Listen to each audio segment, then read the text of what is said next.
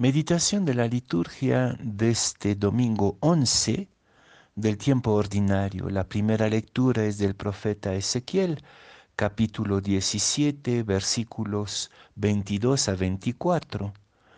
La segunda lectura de la segunda a los Corintios, capítulo 5, versículos 6 a 10. Y el Evangelio es de Marcos, capítulo 4, versículos 26 a 34. En aquel tiempo Jesús dijo a la multitud, el reino de Dios se parece a lo que sucede cuando un hombre siembra la semilla en la tierra. Pasan las noches y los días, y sin que él sepa cómo, la semilla germina y crece y la tierra por sí sola va produciendo el fruto. Primero los tallos, luego las espigas y después los granos en las espigas. Y cuando ya están maduros los granos, el hombre echa mano de la hoz, pues ha llegado el tiempo de la cosecha. Les dijo también, ¿Con qué compararemos el reino de Dios? ¿Con qué parábola la podremos, lo podremos representar?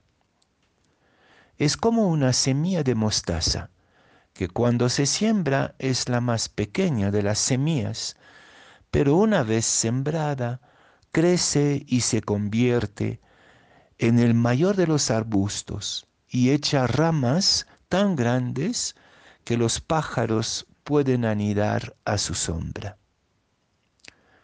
Y con otras muchas parábolas semejantes les estuvo exponiendo su mensaje de acuerdo con lo que ellos podían entender, y no les hablaba sino en parábolas. Pero a sus discípulos les explicaba todo en privado.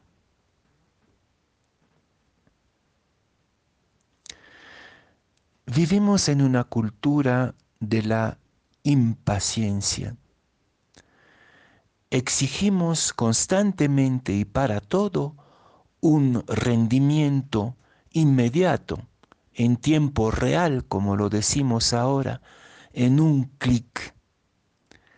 Esta impaciencia explica por qué muchas veces nuestras realizaciones, nuestros frutos y cosechas humanas se resultan ser fofas, frustrantes, decepcionantes. La invitación del reino, la invitación de la sabiduría evangélica es volver a la paciencia del campesino, a la paciencia del contemplativo que deja germinar lentamente la vida. La profundidad y la fecundidad depende de los procesos. Hemos perdido la experiencia de los procesos. Este domingo el Evangelio nos propone dos pequeñas parábolas.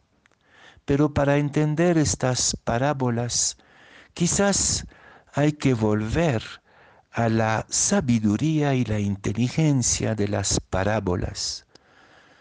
La vida en su conjunto, en su diversidad, en su tragedia y en sus bellezas, es una permanente parábola, es una sabiduría, una inteligencia concreta que se va expresando poco a poco en nuestras experiencias, en la naturaleza, en el cosmos, en los acontecimientos.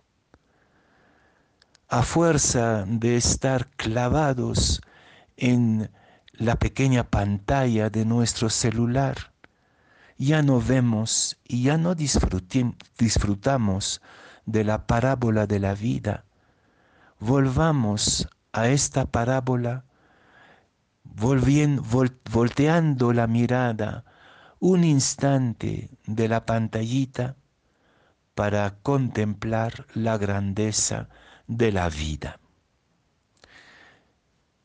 En la primera parábola, la sabiduría de la paciencia nos dice dos cosas. La primera es que la vida tiene su propio dinamismo. No es necesario jalar la planta para que, para que vaya creciendo, crece solita. Por lo tanto, el reino de Dios en su discreción, sí o sí, está madurando.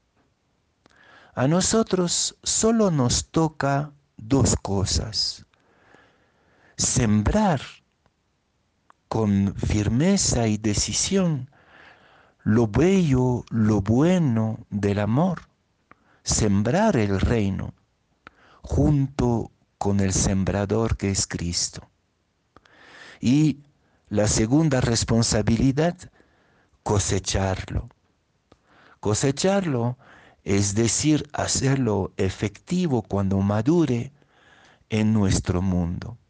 Pero entre el sembrar y el cosechar, solo nos toca contemplar, cuidar los procesos.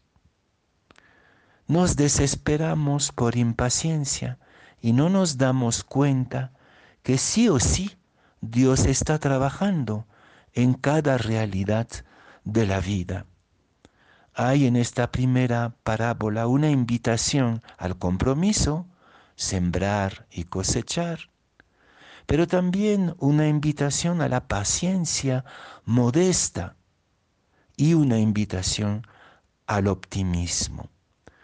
El discípulo, la discípula de Jesús, comprometidos, contemplativos, cuidadores del reino, y de un optimismo absoluto porque la vida, a la vida nadie la vence, ni siquiera la muerte.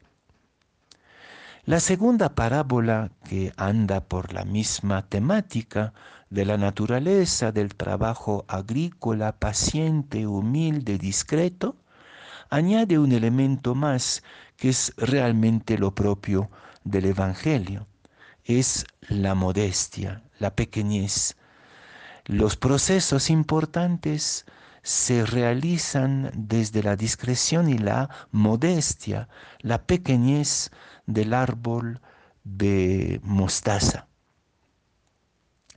Pero aquí quizás eh, convendría eh, señalar lo que algunos exégetas dicen del árbol de mostaza en el Medio Oriente. Nosotros pensamos que el, árbol de mostaza es algo por sí mismo útil porque nos da mostaza. Pero parece que eh, más bien en el contexto de Medio Oriente, el, árbol de mostaza es considerado como una, una planta mala, una, una, mala hierba, si quieren.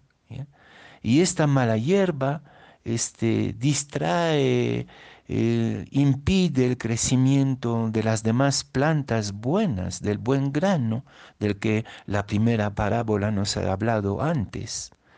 Y entonces la tentación es decir, bueno, esta, esta mala hierba no sirve para nada, arranquémosla como en otra parábola de Jesús. Pero lo que sugiere Jesús en esta parabolita es que incluso la mala hierba nos puede sorprender nos puede sorprender hasta volverse un arbusto robusto, bueno, eh, no poco significante, y sobre todo va a cobijar a todos los pajaritos que si no, si no irían a comer el grano, la cosecha antes de su madurez.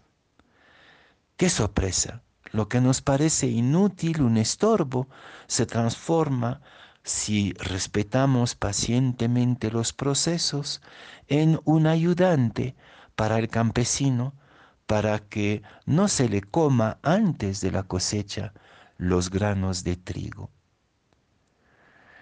Paciencia, modestia, escucha de los procesos, optimismo fundamental, el reino nos acompaña y camina por sí solo a condición que nosotros seamos agentes, discípulos y discípulas del reino y no de una cultura del clic, de la impaciencia, de lo inmediato y del tiempo real.